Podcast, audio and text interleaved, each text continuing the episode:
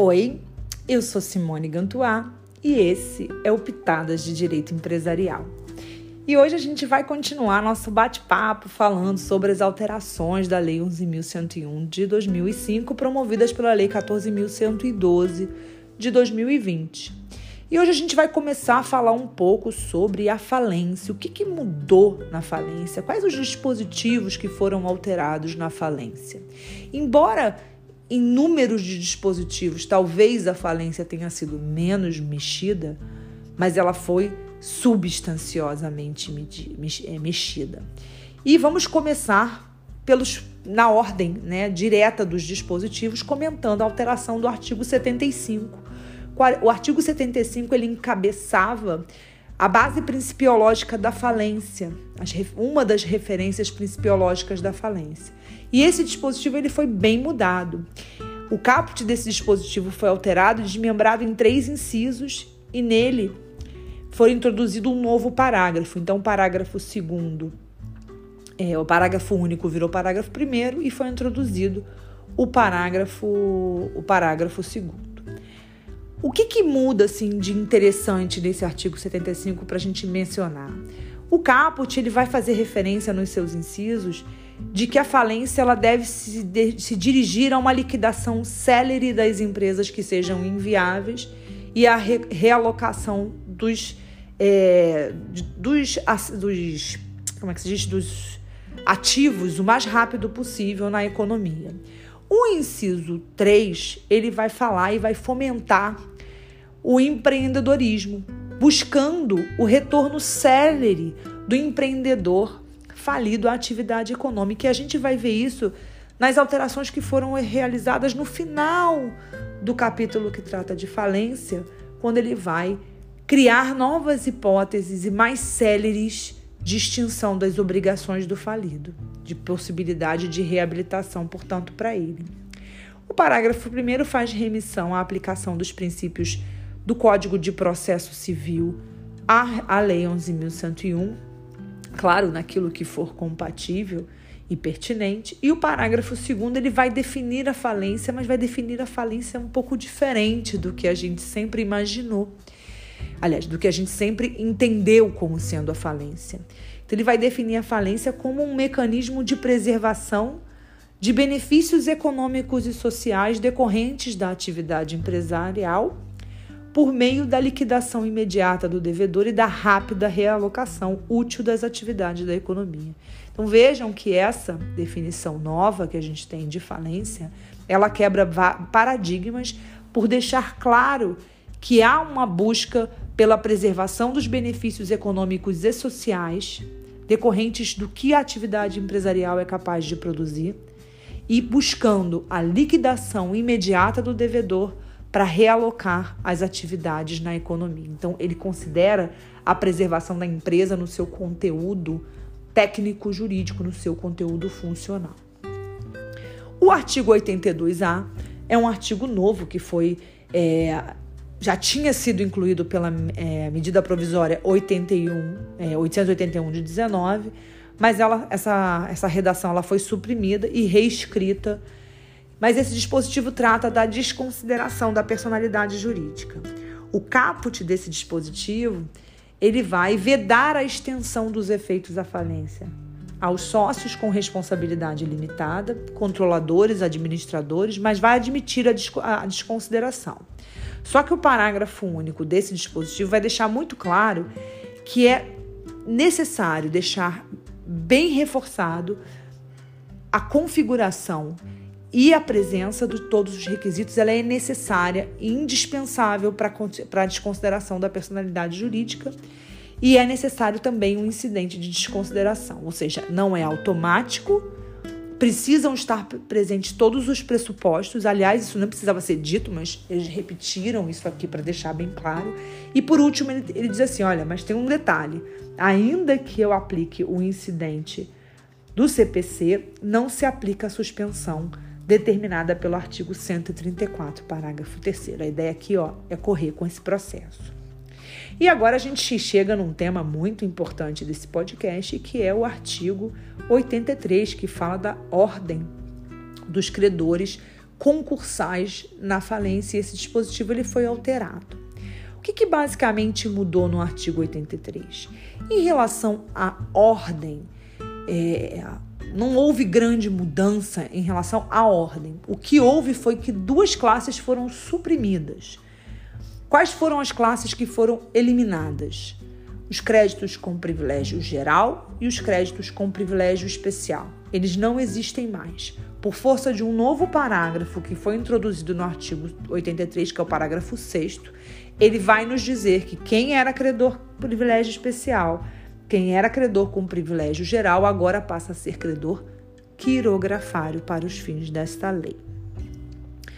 Os incisos 1, o inciso 2, o inciso 3, que falam das respectivamente dos créditos trabalhistas, acidentários, depois fala dos créditos com garantia real e os tributários, eles vão ter a redação apenas delicadamente alterados para ajustar a nomenclatura. Teve alguns que teve alguns dispositivos que foram alterados até em redação mesmo, questão de, de regência, né, de, de concordância, algumas questõezinhas assim. O que eu reputo assim mais interessante de mudança nesses três dispositivos é que o inciso 2 ele sai o crédito com garantia real e entra gravados com direito real de garantia. Então, eles mudam tecnicamente o nome, mas essencialmente continua sendo a mesma coisa. Então, recapitulando, acaba a classe dos credores com garantia, é, com privilégio geral e com privilégio especial.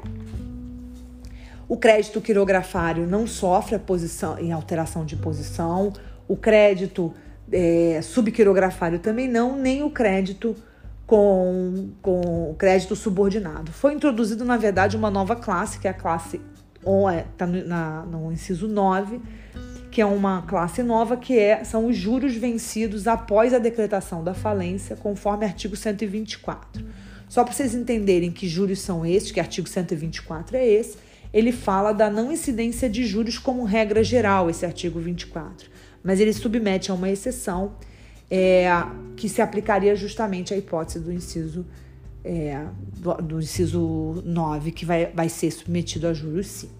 O parágrafo 4 e aí eu acho que a gente entra numa alteração que realmente é uma alteração muito importante, que é a revogação do, artigo, do parágrafo 4 O que, que dizia o parágrafo 4 O parágrafo 4 ele dizia para gente que se alguém fosse titular de um crédito trabalhista e cedesse o seu crédito, ou seja, ele não impedia a cessão, mas ele dizia: olha, se o credor trabalhista cedeu o seu crédito, você sai da posição lá de cima do inciso 1 do 83 e você vai lá para os créditos quirografários. Era isso que dizia o parágrafo 4. Esse parágrafo ele foi revogado.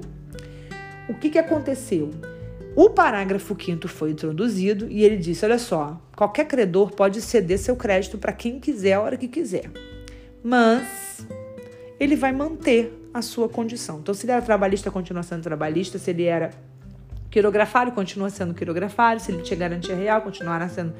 E assim sucessivamente. Então, ele mantém a mesma posição que ele tinha, independentemente do fato de ter sido cedido. Isso vai ajudar muito, porque do, as pessoas. A, a, a, o tiro saiu pela culatra quando eles criaram esse parágrafo quarto, me parece, e por isso eles acabaram tirando tirando porque o trabalhista não, não conseguia liquidar, né, tornar líquido esse dinheiro o mais rápido possível, em função de que nenhum credor queria se ficar na posição de credor quirografário. E por fim, para esse podcast, o que, que eu propus para esse podcast, vamos comentar o artigo 84, que é o artigo que fala dos créditos extraconcursais. E esse crédito extraconcursal, esse, esse dispositivo, ele foi alterado, o inciso 1 desse dispositivo foi revogado e foi, foram incluídos os incisos 1A até o 1E. A partir, depois foi mantido o inciso 2, 3 e 4 e foi introduzido o inciso novo, que foi o inciso 5. Então, eu vou falar só do que realmente mudou. Então, o inciso 1A, que é um, inciso novo, ele vai falar que, em primeiro lugar, vão receber os credores do artigo 150 e do artigo 151. Quem são esses credores? No artigo 150 fala dos, dos custos do processo, do, do, do, do, dos os custos da falência de uma forma geral que precisam ser feitos imediatamente, precisam ser pagos tão logo haja dinheiro em caixa. É o, essa é a referência do artigo 150, então esses vão sendo pagos em primeiro lugar.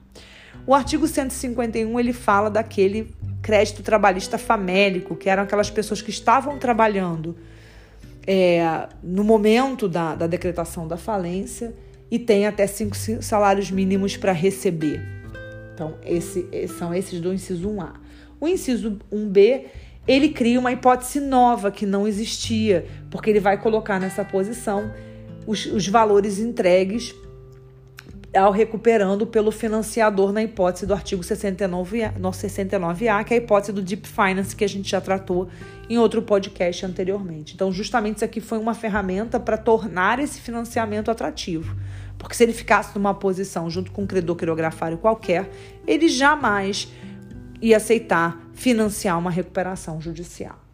O inciso 1C ele coloca na posição 1C as restituições do artigo 86, que são as restituições em dinheiro. Já adianto que nesse artigo 86 houve uma alteração e se criou uma nova hipótese de restituição, mas eu vou falar isso em outro podcast.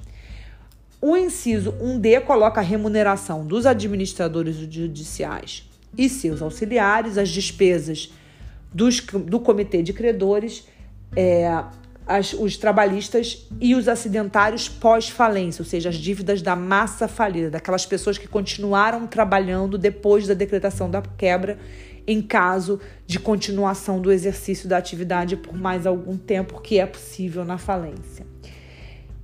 Letra, o inciso 1E, ele vai falar das obrigações resultantes de atos jurídicos válidos praticados na recuperação judicial, que basicamente são é, o pagamento dos fornecedores que continuaram fornecendo dinheiro e, e emprestando de, e fornecendo coisas durante, é, após a decretação da, a, da falência ou durante a recuperação judicial. Então ele ficava e ele subiu de posição. Como eu disse, o inciso 2 ao inciso 4 ficaram intactos, sofreram apenas adaptações de língua portuguesa mesmo. E o inciso 5 colocou na posição 5 os tributos cujos fatos geradores ocorreram após a decretação da falência, respeitando a ordem do 83. E quando ele fala respeitando a ordem do 83, é que o principal fica em primeiro lugar, em segundo lugar entram as multas, que eles são considerados inclusive subquirografários na ordem do artigo 83. Então, com isso, a gente encerra esse breve podcast e a gente volta em uma outra oportunidade. Até lá. Tchau!